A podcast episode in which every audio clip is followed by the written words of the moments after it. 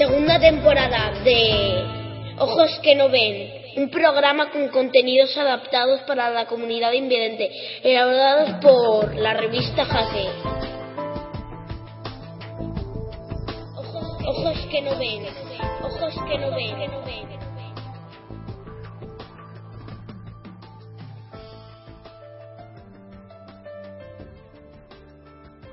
Buenas noches amigos nuestros.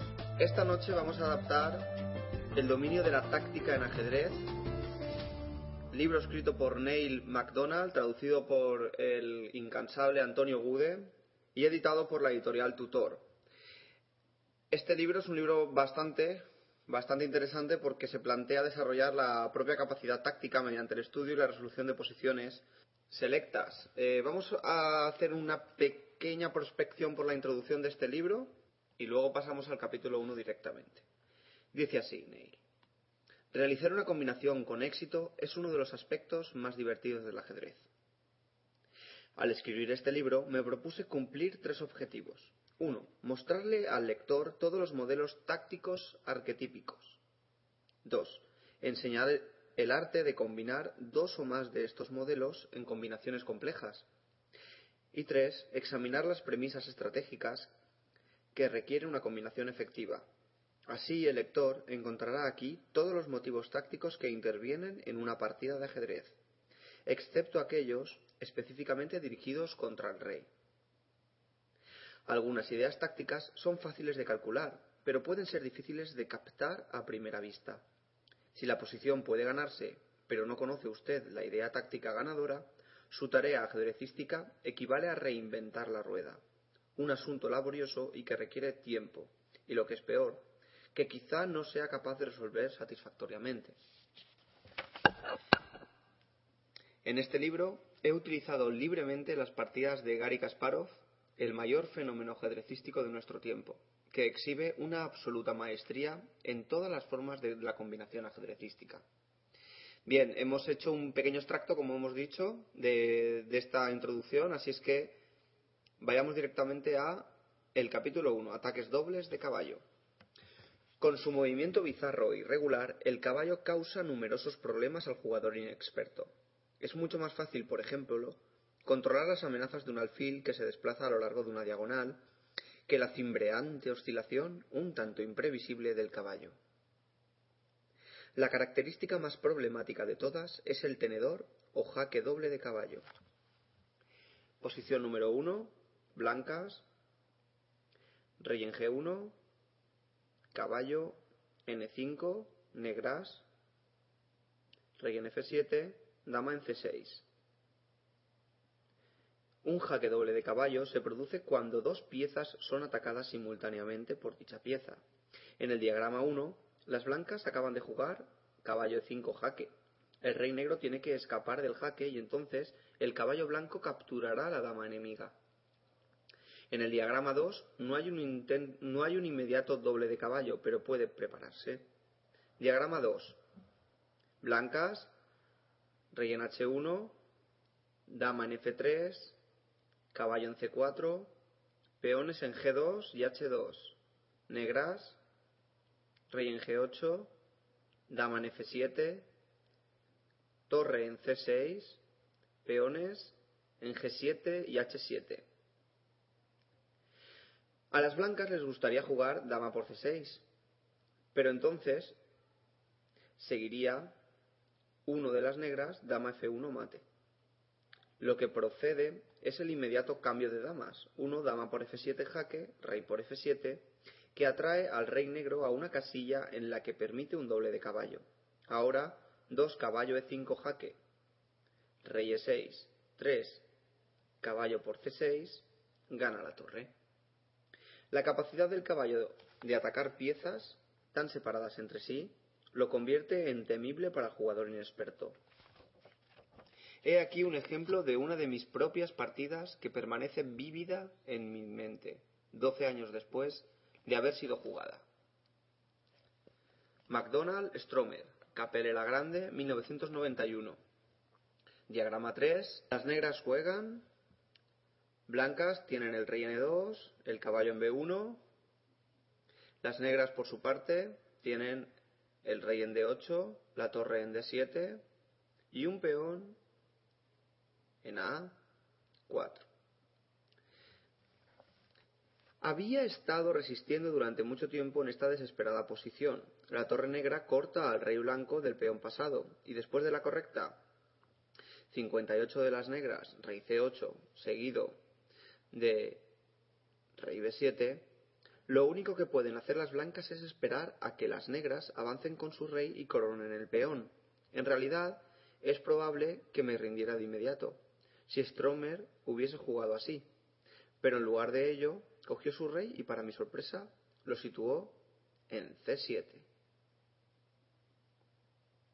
58 de las negras, rey C7. 59, caballo C3. Se ha producido un milagro, el peón está atacado, y si 59 A3, 60, caballo B5 jaque, lo gana, cuando el final de torre contra caballo es de tablas teóricas. Mi adversario prefirió permitirme otro doble. 59, torre de 4, caballo B5 jaque, tablas. Posición número 4. Aronian Balashov. Hastings 2000-2001. Las negras juegan.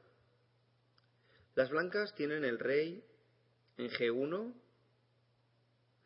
dama en D6, torres N1 y F1, caballo en D5, peones en A2 y B2, G2 y H2. Las negras cuentan con su rey en G8, dama G5, torres en F8 y C8, alfil en F5, peones en A6, F7, G6 y H7. En el diagrama, probablemente usted piense que las blancas juegan 25 caballo E7 jaque con doble al rey y a la torre, pero no es así de fácil. Es el turno de las negras, y al ver la idea de las blancas optaron por 25 de las negras torre C2, con la amenaza de mate en G2. Sin embargo, antes de que pudieran entusiasmarse demasiado, las blancas crearon otro impresionante doble de caballo. 26, caballo F6 jaque, rey G7, 27, dama por F8 jaque, rey por F8 y las negras se rindieron ante 28 caballo por H7 jaque, ganando la dama contraria con torre y peón de ventaja. Qué engañosos pueden ser estos caballos. Veamos un ejemplo más sofisticado.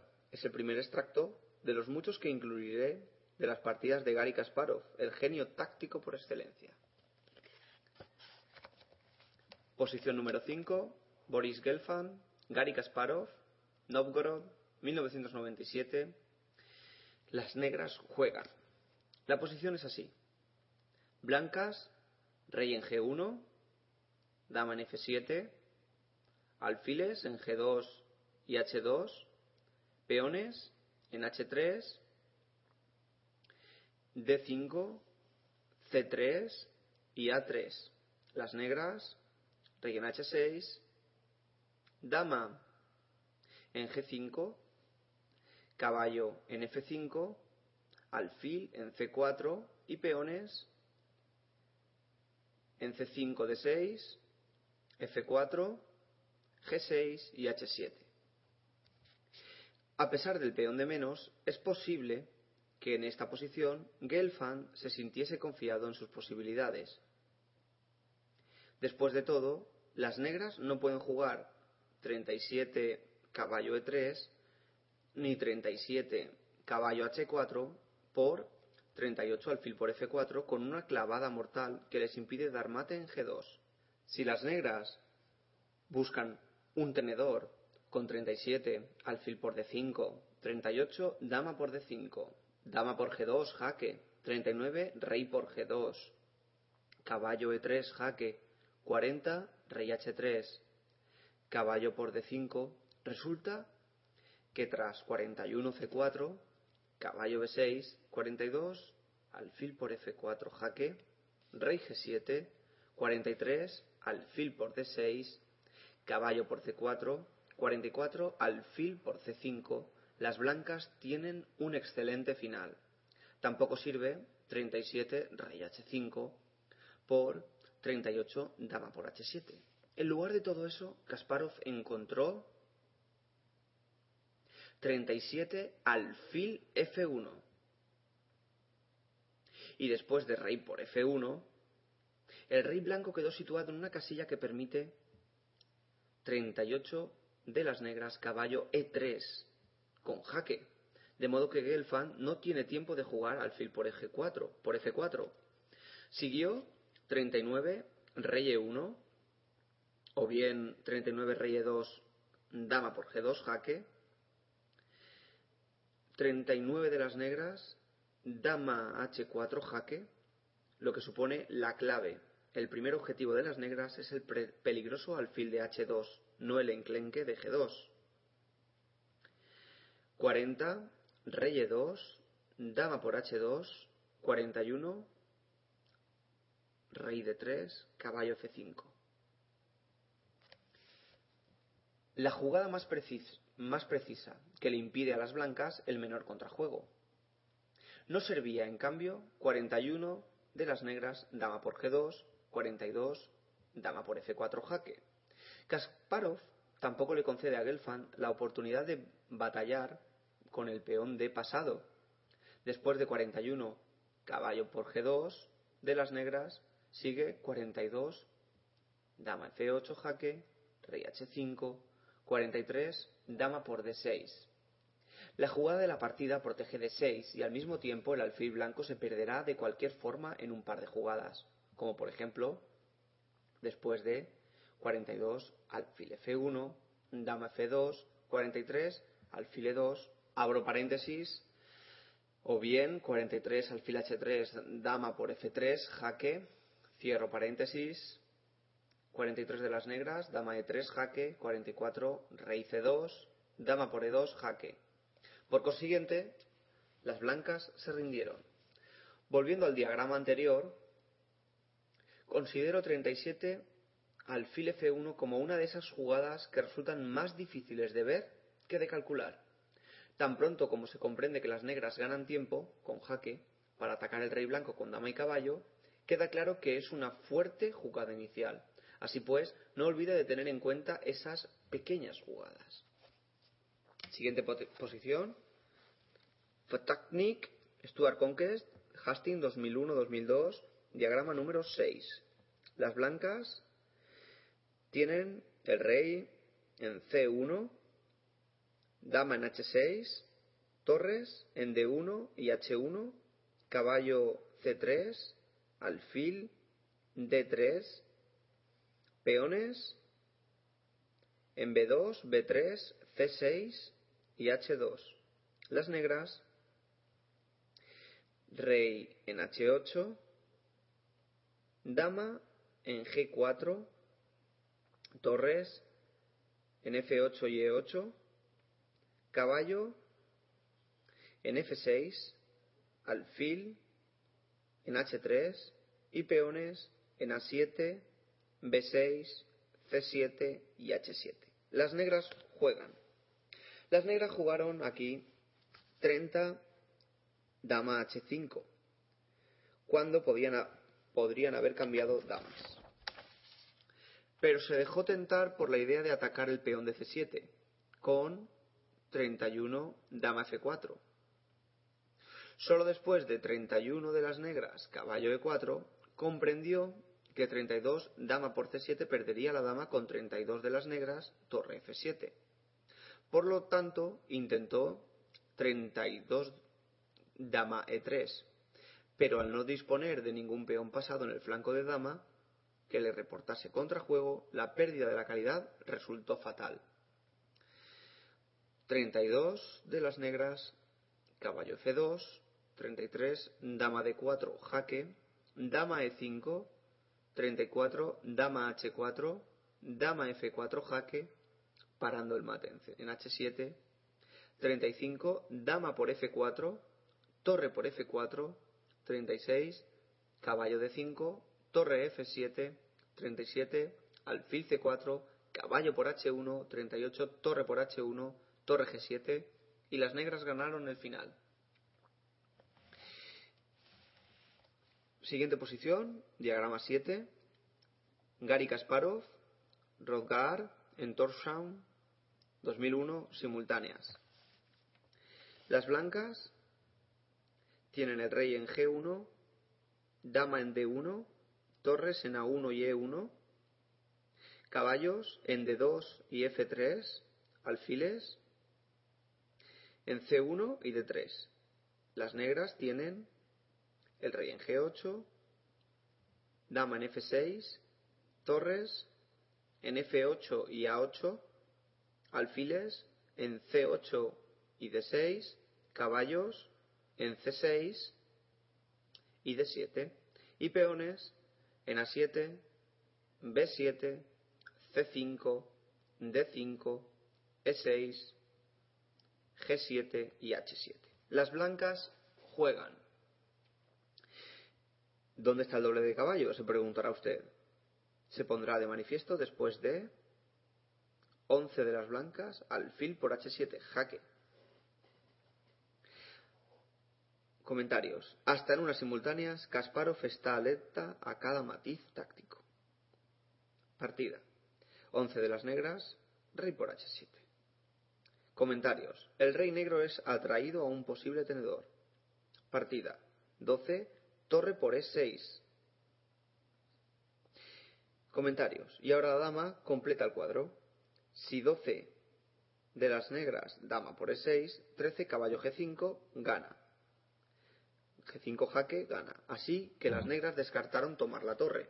Claro que la dama no se puede defender el alfil, no puede defender el alfil de D6, pues si 12 de las negras, dama F4, sigue 13 caballo F1, y no solo está obligada a abandonar su defensa, sino que la propia dama se estaría seriamente amenazada. Por ejemplo, 13 de las negras, dama F7, 14 caballo G5 jaque, doble, o bien 13 de las negras, dama G4, 14, caballo G5 jaque descubierto.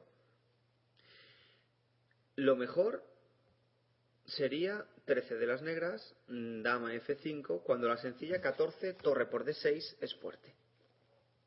12 de las negras, partida, 12 de las negras, alfil por H2, jaque. Comentarios. Una jugada desesperada, puesto que el alfil está condenado. Las negras lo entregan por un peón y con jaque. Partida. 13, rey por H2, dama F4, jaque, 14, rey G1, dama F5, comentarios, saliendo de la línea de un ataque descubierto con 14, caballo E4, 15 de las blancas, partida, caballo F1. Comentarios. Magníficamente jugado. No hay necesidad de desplazar la torre de E6. A estas alturas ya conoce usted el modelo de doble de caballo de modo que Kasparov lleva su caballo a G3 para reforzar el flanco de rey. Partida. 15 de las negras, caballo F6, 16, caballo G3, dama G4, 17, torre E1. Comentarios. Las blancas no pueden ganar material con el ataque descubierto derivado de 17, torre por F6, torre por F6, 18, caballo G5, jaque, rey G8, ya que la dama negra está protegida por su alfil de C8. Partida. 17 de las negras, C por D4, 18, caballo por D4. Comentarios. Sospecho que Kasparov tomó la pragmática decisión de simplificar, porque se trataba de una simultánea. Podía haber seguido por el ataque con 18, C por D4. Partida. 18 de las negras, caballo por D4, 19, dama por D4, dama por D4, 20, C por D4, alfil de 7, 21, alfil de 2. Y las blancas, con un peón y 462 puntos en lo de ventaja, realizaron una rápida labor en el final, ganando 16 jugadas más tarde. Bien amigos, esperemos que os haya gustado este, esta pequeña, este pequeño viaje al mundo de la táctica. Eh, ya sabéis, podéis contar con nosotros casi para cualquier tipo de adaptación. Solo nos tenéis que escribir a jaquecontinuo.jaque.tv o dejarnos vuestras dudas, consultas y opiniones a jaque continuo al 961 21 0548. Hasta la próxima amigos. Segunda temporada de Ojos que no ven, un programa con contenidos adaptados para la comunidad invidente, elaborados por la revista Jaque. Ojos no ven, ojos que no ven.